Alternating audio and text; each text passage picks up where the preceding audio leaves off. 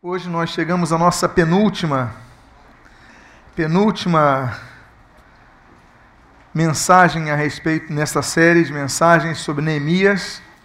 E eu gostaria de fazer uma pergunta: quantos aqui estiveram? Não sei se vamos ter alguém, mas quantos estiveram aqui em todas? Muito bem, parabéns. Quantos estiveram dessas nove? Quantos estiveram em oito? Em sete? Em seis? Seja mais ou menos metade. Muito bem. Olha, quero dizer a todos que pegaram inclusive a série de, a posteri, é, posteriormente ao seu início, ou aqueles que não puderam estar por algum motivo num dos dias, eu quero dizer que todas as mensagens estão disponíveis no aplicativo da igreja. Você que pode baixar o aplicativo da igreja, já estão lá, já conferi hoje, já tem oito lá dessa série sobre Neemias. Também estão no site da igreja, você clica em serviços e depois em podcast. E ali estão todas as mensagens também. Então você pode baixar, ouvi-las sempre que você quiser e desejar. Vamos então hoje ir para a nossa penúltima parte dessa mensagem. E hoje nós vamos trabalhar nos capítulos 12 e 13 de Neemias, ao que eu convido a que você abra a sua Bíblia no livro de Neemias, e o primeiro texto que nós vamos ler está no capítulo número 14. Eu vou ler os sete primeiros versículos. Neemias 12, do versículo 1 ao versículo de número 7. Todos encontraram? O texto também está na tela, se você preferir acompanhá-la, acompanhar o texto pela tela, você pode fazê-lo. Registra então as sagradas, a Sagrada Escritura. São estes os sacerdotes e levitas que subiram com Zorobabel, filho de Sealtiel, e com Jesua, Siraías, Jeremias, Esdras, Amarias, Maluque, Ratus, Secanias, Reum, Meremote, Ido, Genetoi, Abias, Miamim, Maadias, Bilga, Semaías, Joiaribe, Gedaías, Salu, Amoque, Ilquias e Gedaías. Estes foram os chefes dos sacerdotes e de seus irmãos nos dias de Jesua. Oremos, Pai amado, lemos a tua palavra, pedimos, Deus, fala conosco nesta noite. E o que nós pedimos, Deus, nós te agradecemos em nome de Jesus. Amém. E amém. Estamos caminhando para o penúltimo, esse penúltimo, essa penúltima palavra a respeito dessa série Neemias. Nós vamos aprender cinco questões aqui que são importantes. Porque quando nós falamos de reconstrução, mais ou menos na metade dessa série, nós chegamos à reconstrução. Depois nós falamos sobre a organização para mantermos a estrutura. Falamos da defesa para evitar novos ataques. Mas quando você reconstrói algo, e aqui no caso, as muralhas de Jerusalém, os muros de Jerusalém, você não visa apenas uh, estabelecer uma guarda, estabelecer uma segurança. Você visa habitar nessa terra. Você não vai ficar a vida inteira pensando no assalto, no, no, nos avanços do inimigo, não. Você vai querer viver na terra. Então você tem que pensar a longo prazo. A curto prazo, segurança. A curto prazo, a obra de reconstrução. Mas uma vez que já reconstruiu, já organizou, já está seguro o local, então temos que pensar a longo prazo. Há pessoas que não pensam a longo prazo em suas vidas. Há pessoas que só pensam no aqui e no agora. Reconstroem coisas e não pensam em projetar para o futuro. Há pessoas, por exemplo, que entram numa depressão depois que casam. Eu já lidei com casos assim em gabinete. A pessoa, depois do casamento, não, parou no tempo, não queria mais saber de nada. Eu falei: o que, que houve? E aí, puxando, puxando a pessoa, o que nós vislumbramos foi que o grande objetivo dessa pessoa, daquela moça, era se casar. E ela só pensava nisso a vida inteira e construiu todo o projeto de vida naquilo. Ela se casou. E depois ela parou. Por quê? Porque ela pensou que uma fase da vida era tudo que ela tinha a almejar. E não, a vida continua, temos novos projetos. Há casos, por exemplo, de pessoas, a depressão pós-parto, uma das causas é exatamente essa Nasceu a criança, e agora? Como é que vai ser minha vida? Eu vou ter que gastar anos cuidando da criança, eu vou ter que gastar noites e madrugadas, o meu corpo já não vai ser o mesmo, por causa da cirurgia que eu fiz, etc, etc, etc. E você começa a ver as coisas num aspecto amplamente negativo, que você acaba perdendo prazer no próprio bebê. E isso que acontece em muitos casos. Eu não sei se os mais jovens sabem sobre isso, mas essa depressão é algo que acomete uma grande parcela da população de novas mães. Por quê? Porque apenas pensam no momento presente. E aí desistem de fazer muitas coisas. Desistem de pensar numa carreira. Por quê? Porque estão vendo o problema do presente, a dedicação que precisam dedicar no presente, então perdem o desejo de construir algo para o futuro. Há pessoas que não pensam em fazer uma poupança, não pensam em fazer. Por quê? Porque só pensam nas dificuldades do presente. Então, quando se reconstrói algo na vida, o projeto de reconstrução ele tem que observar bases para o futuro. E aí a primeira coisa que nós vemos é uma base muito interessante, é esse texto que nós lemos. Eu vou reler só a primeira parte do texto, não vou reler todos os nomes, já lemos aqui, mas vou reler só a primeira parte. Diz assim: olha só, o primeiro segredo. São estes os sacerdotes e levitas que subiram com Zorobabel, filho de Sealtiel, e com Serua, Jesua, perdão. Aí depois vem a relação. O que, que nós aprendemos aqui em Neemias? Nós aprendemos a valorizar as pessoas que têm história em nossas vidas. Neemias não foi a primeira subida a Jerusalém. Nós temos Esdras, nós temos Zorobabel. Zorobabel foi o precursor. Zorobabel foi o primeiro. Tem uma história. Neemias era um homem tão correto que ele fez questão de, no meio da assembleia, no meio de todos, ele mencionar quem foram as primícias. Olha, vocês são milhares que estão aqui, mas eu quero mencionar alguns. Esses alguns que eu vou mencionar, eles vieram com Zorobabel, vieram na primeira leva. E ele cita os sacerdotes e os levitas que vieram na primeira leva. Ele não se esquece do passado. Ele não se esquece dos que foram os primeiros na construção da nossa vida. Uma das grandes bases de justiça é essa. Nós temos hoje a nossa escola de aperfeiçoamento, nossa escola de aperfeiçoamento, são várias escolas de aperfeiçoamento, são 16. Na escola de aperfeiçoamento número 1, nós chamamos de escola de boas-vindas. Alguns de vocês já fizeram essa escola, são três aulas só. E nas duas primeiras aulas nós falamos sobre a história da Igreja de Nova Vida, e na última aula nós falamos da história da Igreja de Nova Vida Tijuca. E ali no livro que você pode ver, ali no balcão de literatura, você vai ver na Igreja Nova de Tijuca que não começou comigo. Eu sou apenas o terceiro nessa leva. Tivemos o pastor Márcio Alves, que fundou a igreja. Depois ele foi enviado pelo bispo Roberto McAllister para abrir o recreio, na igreja no recreio, futura catedral. Quando ele enviou ele, ele trouxe o pastor de jovens de Botafogo, que era o pastor Rudy Krieger, para Tijuca. Quando o Rudy Krieger chegou, na semana seguinte eu cheguei na Nova Vida. Eu lembro que eu cheguei na Nova Vida depois de um retiro de carnaval. Então eu cheguei logo depois na Nova Vida. E aí peguei todo o período do pastor Rude, só que depois o pastor Rude saiu, ele foi para a usina, e depois o pastor Márcio Alves voltou para a Tijuca. Eu coloco isso no livro. Por que colocar no livro? Porque nós não podemos esquecer os nossos precursores. Eu, por exemplo, quando vejo pessoas da antiga, e aqui eu, eu revendo um homem que muito me abençoou no passado, eu não podia receber o Cacau, a Cristiane, eu não podia receber eles da mesma forma como recebo qualquer um, porque eles são história da igreja. Eles são primícias da nova vida da Tijuca. Eles são marcos de nossa história. E o que Neemias faz é exatamente isso. Ele não trata como se fosse qualquer um, eu vou tratar como qualquer. Isso não existe no reino de Deus. Honra quem honra. Há diferença na honra. Há diferença no tipo de honra.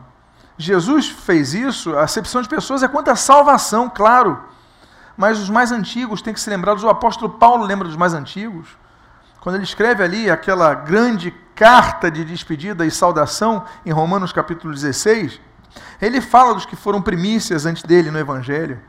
Então nós temos que reconhecer aqueles que trabalharam antes de nós, nós temos que reconhecer aqueles que semearam antes de nós. Momentos de dízimos e ofertas, eu sempre lembro de algumas coisas.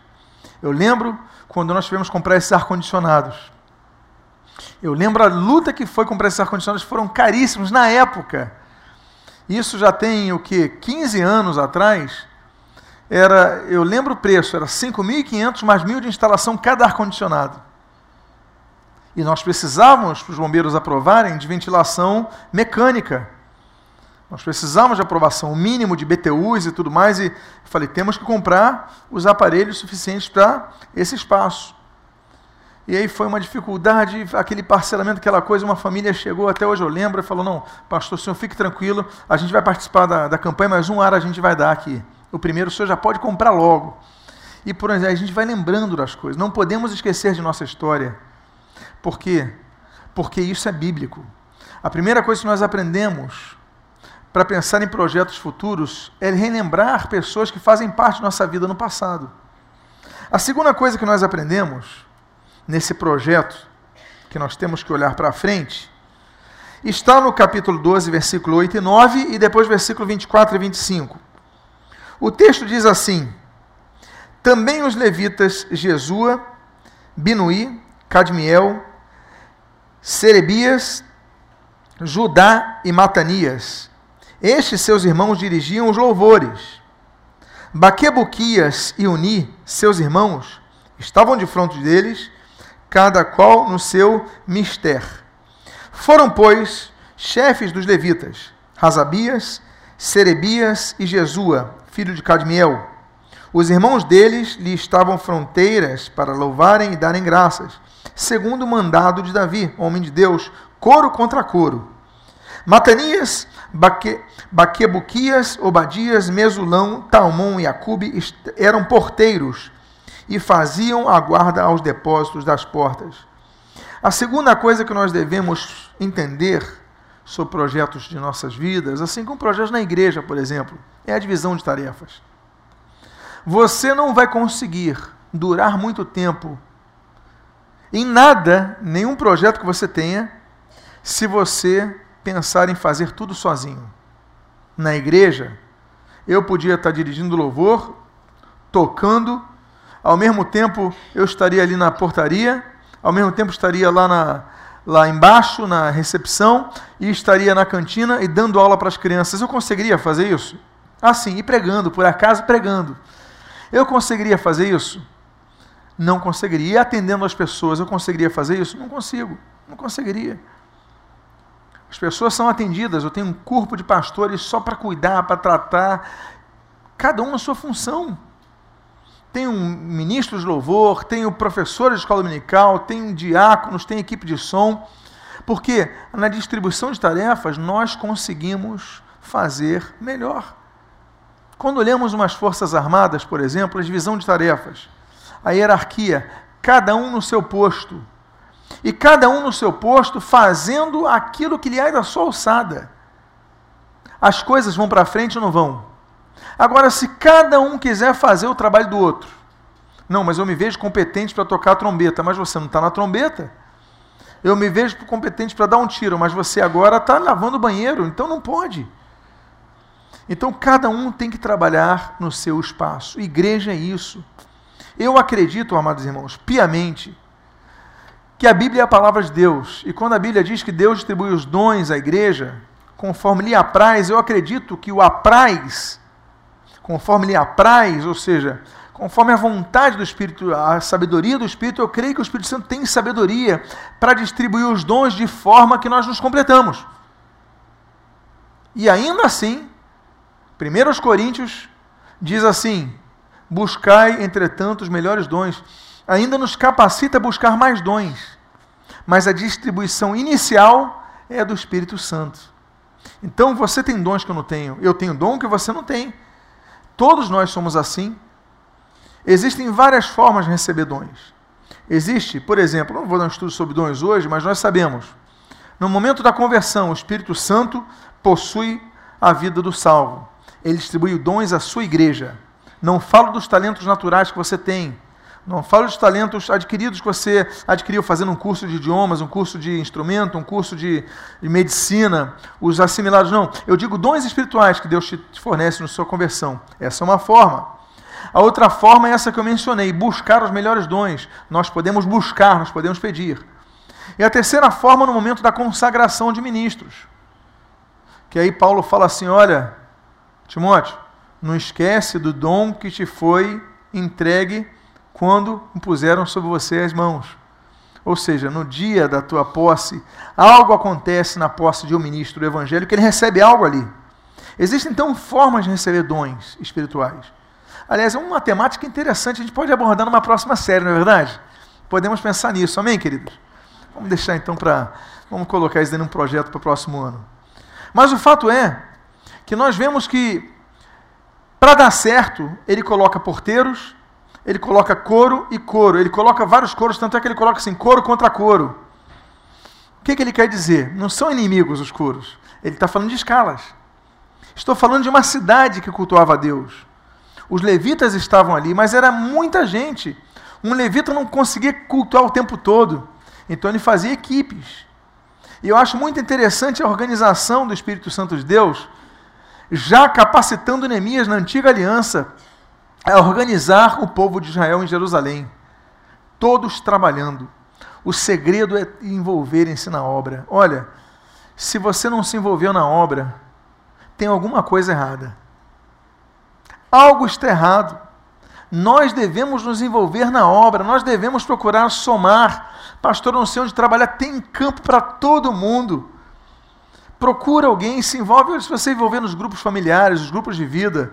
São grupos de, as pessoas vão te conhecer, vão e começar. Olha, nós tivemos um culto tão maravilhoso domingo passado, não foi verdade? À noite, tão maravilhoso, o culto, a, a festa da multiplicação. Quanta coisa, quanto talento! Nós tivemos coisas maravilhosas aqui e as pessoas trabalhando, e quando eu fui ver, eu não fiz nada. Eu só dei ideia para o diácono Ronald, ele distribuiu, fez tudo lá, distribuiu, outros fizeram, outros fizeram, e foi uma cadeia de distribuição, e pronto, deu tudo certo, porque todos trabalharam. Todos devem se envolver na obra.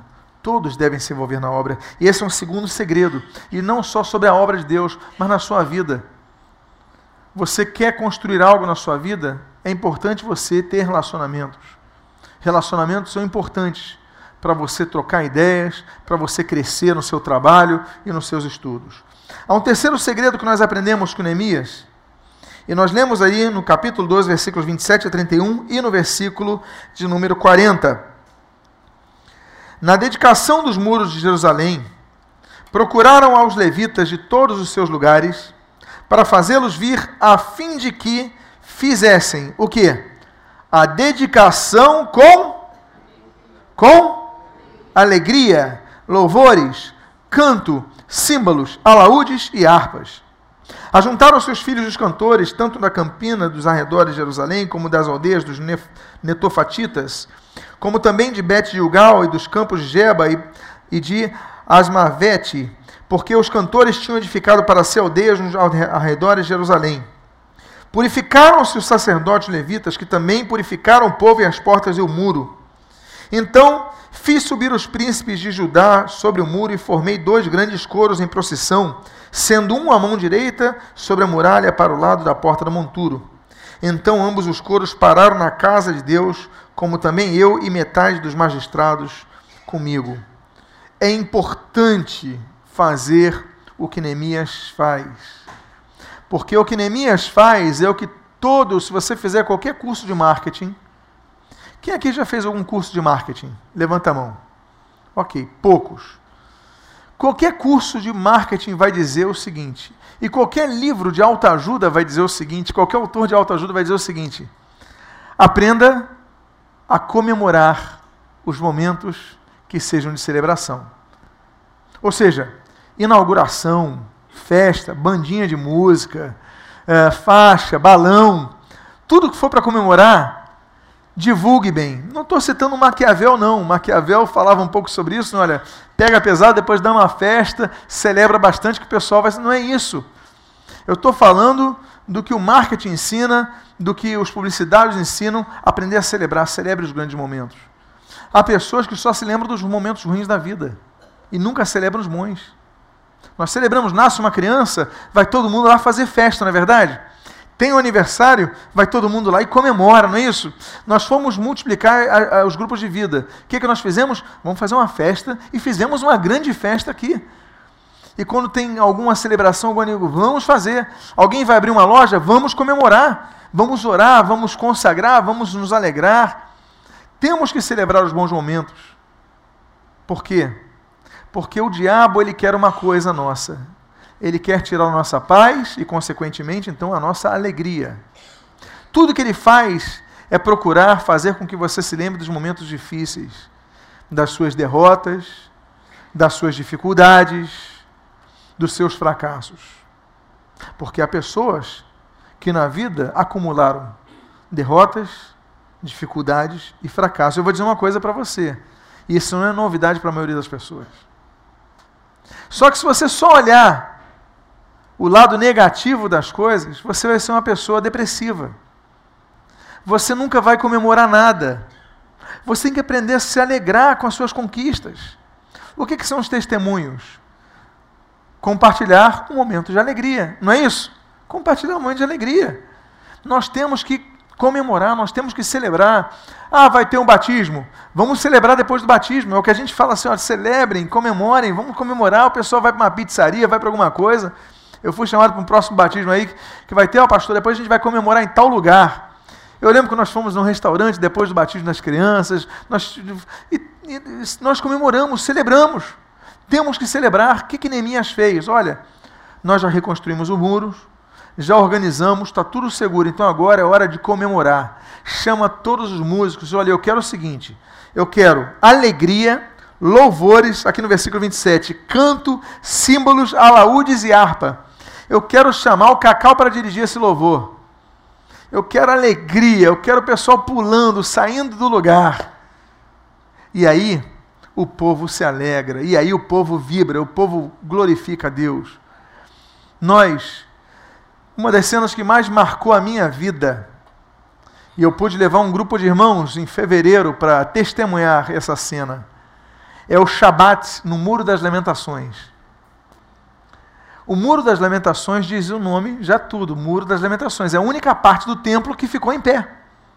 Era uma das paredes do templo. Só sobrou isso do templo. Então por isso que eles se lamentam ali.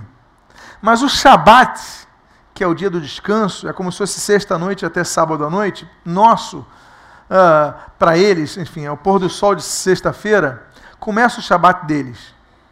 E eu já filmei, eu já estive lá algumas vezes, eu levei o grupo, eu falo seguinte, olha, nós vamos receber o Shabat. O Shabat é aquilo, algumas meditações ficam inundados de judeus do mundo inteiro. Todos vão lá para comemorar o Shabat. Existe um grupo de judeus que eu mostrei para o grupo seguinte: olha, está vendo aquele grupo dali? Se não me engano, são romenos. Eles ficam de costas para o muro. O muro está aqui, eles ficam assim, de costas. Bom, o muro está aqui, eles ficam de costas para o muro. E ninguém entende porque está todo mundo pulando, cantando, celebrando a preparação do Shabat. E tem o horário do Shabat, a chegada do Shabat. Que é quando a primeira estrela do, do céu. A gente fala pôr do sol, mas é a primeira estrela do céu que aparece e tal. Eles estão de costas.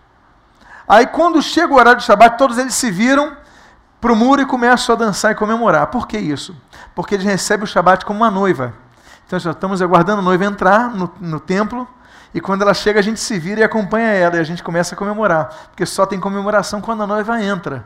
É assim que eles, eles celebram, e a gente vê os, os guardas, os militares, todos com fuzis, metralhadoras, dançando. Tem o rabino, que é o capelão deles, que só promove festa, alegria, todos pulando. É uma festa.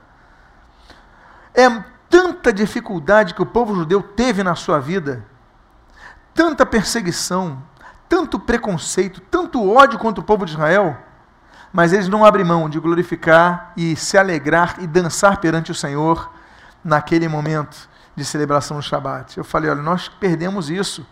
Nosso louvor é muito técnico, nós temos que nos alegrar mais, temos que glorificar mais, temos que. Porque a alegria do Senhor é a nossa fraqueza. Amém, queridos? Não. Não é não. A alegria do Senhor é a nossa força. Não é o que nós falamos na quarta-feira passada, aqui em Neemias?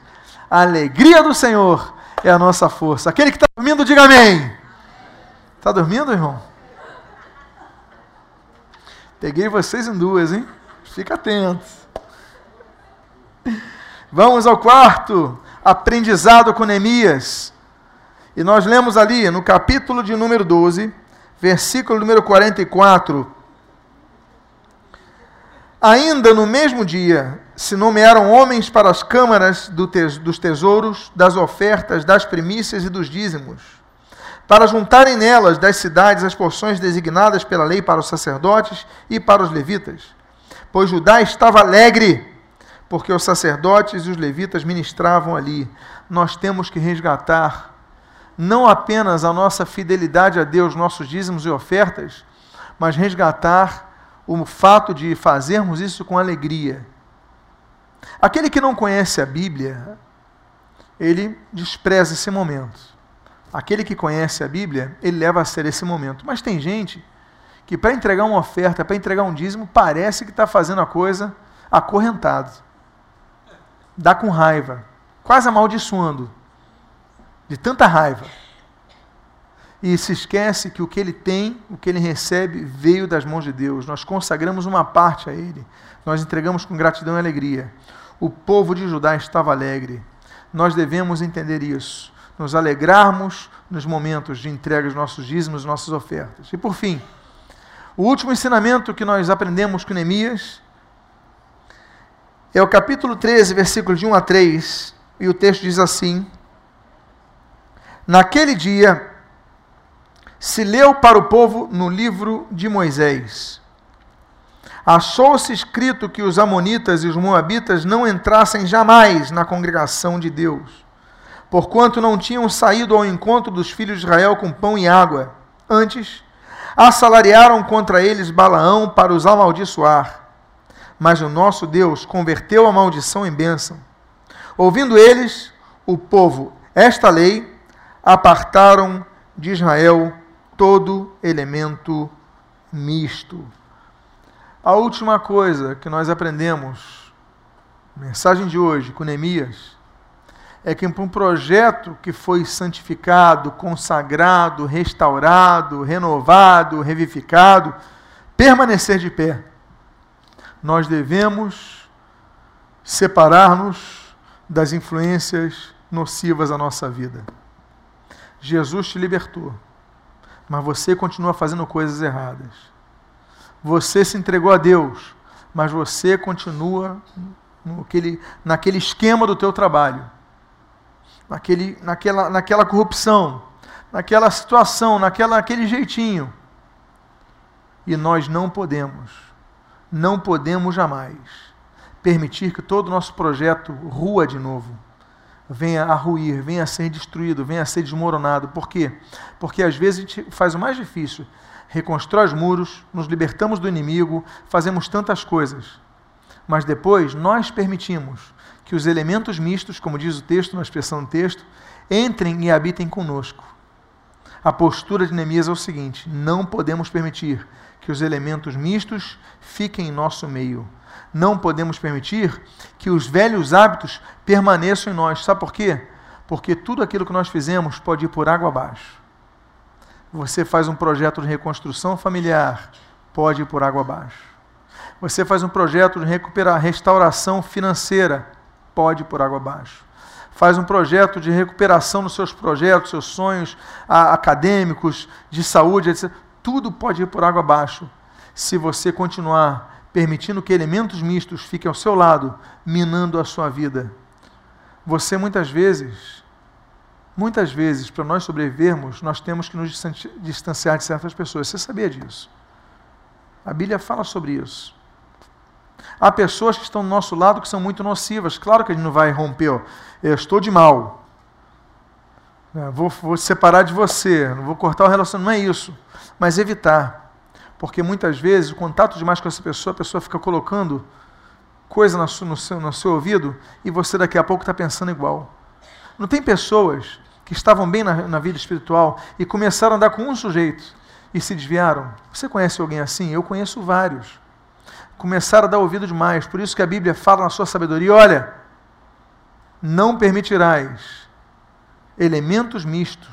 O texto diz assim: e apartarás de Israel todo elemento misto.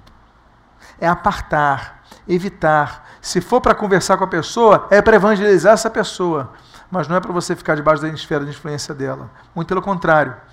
Nós temos que analisar a coisa pelo outro aspecto. Quando eu elimino o elemento misto, quem sobra para estar do meu lado? Aqueles que pensam como eu, aqueles que têm os objetivos que eu tenho. Ou seja, companheiro sou de todo, todos aqueles que te temem e te amam. Eu sou companheiro, eu me assento não na roda dos escarnecedores, mas eu me assento naqueles que amam a lei do Senhor. Ou seja, quando nos separamos dos elementos mistos, nós nos fortalecemos mais. É assim que Deus fez. Entregou o projeto de restauração. O projeto de restauração da vida não é apenas levantar tijolo para construir um muro levantar pedras. O projeto é nós começarmos a selecionar as pessoas com quem nós andamos. E se você não tem jeito, eu ando com tanta pessoa negativa no meu trabalho, pessoas que, é, contra o evangelho, pessoas que não entendem, pessoas que massacram, começa então, você não tem como evitá-las, mas você começa a andar mais com as pessoas que pensam como você, que você vai se fortalecer, vai, vai, vai ficar mais firme, mais forte vai sucumbir, não vai sucumbir diante daquelas ameaças, porque você vai contrapor isso. Neemias, ele com certeza trabalhou direcionado pelo Espírito de Deus, porque projeto para a vida não é apenas reconstruir o muro, porque muros já foram reconstruídos, talvez alguns de vocês já tenham reconstruído muros, mas pessoas que reconstruíram muros já tiveram seus muros demolidos de novo. Você quer isso para a sua vida? você está nessa série, aprendendo como nós construirmos, reconstruirmos, levantarmos, mantermos, mas é um projeto a longo prazo, é para a vida inteira. Na próxima quarta-feira nós vamos finalizar essa série. Mas que esses princípios possam nortear a nossa vida. Vamos ficar de pé nesse momento? Eu convido você ao ficar de pé, a fechar os seus olhos.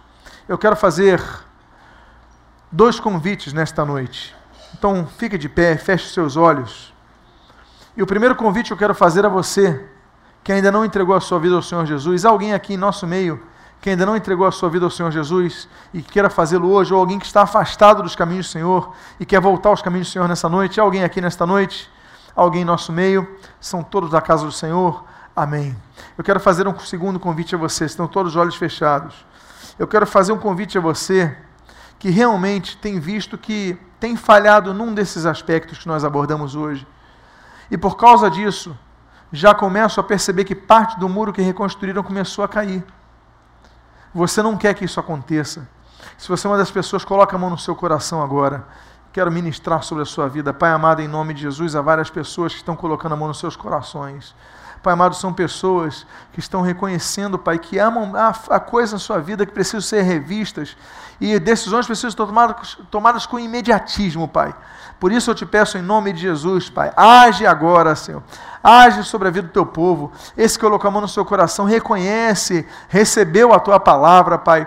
Que em nome de Jesus tu venhas, Pai, a considerar o seu gesto de coração arrependido, Senhor. E que em nome de Jesus venhas a restaurar, força nessas vidas, Pai. Restaurar alegria nessas vidas, Pai. E que eles possam celebrar as suas conquistas em Ti. Pai amado, abençoa, dá sabedoria, Senhor. Dá entendimento aos teus filhos. E que em nome de Jesus eles saiam cada vez mais fortes. E, Senhor, recuperando-se, Pai, do tempo perdido, Pai, eles possam recolocar aquelas, aqueles, aqueles blocos de pedra que caíram da muralha no lugar, Pai, para que essa muralha jamais caia. Abençoa os teus filhos. E o que nós pedimos, nós te agradecemos em nome de Jesus. Amém e amém.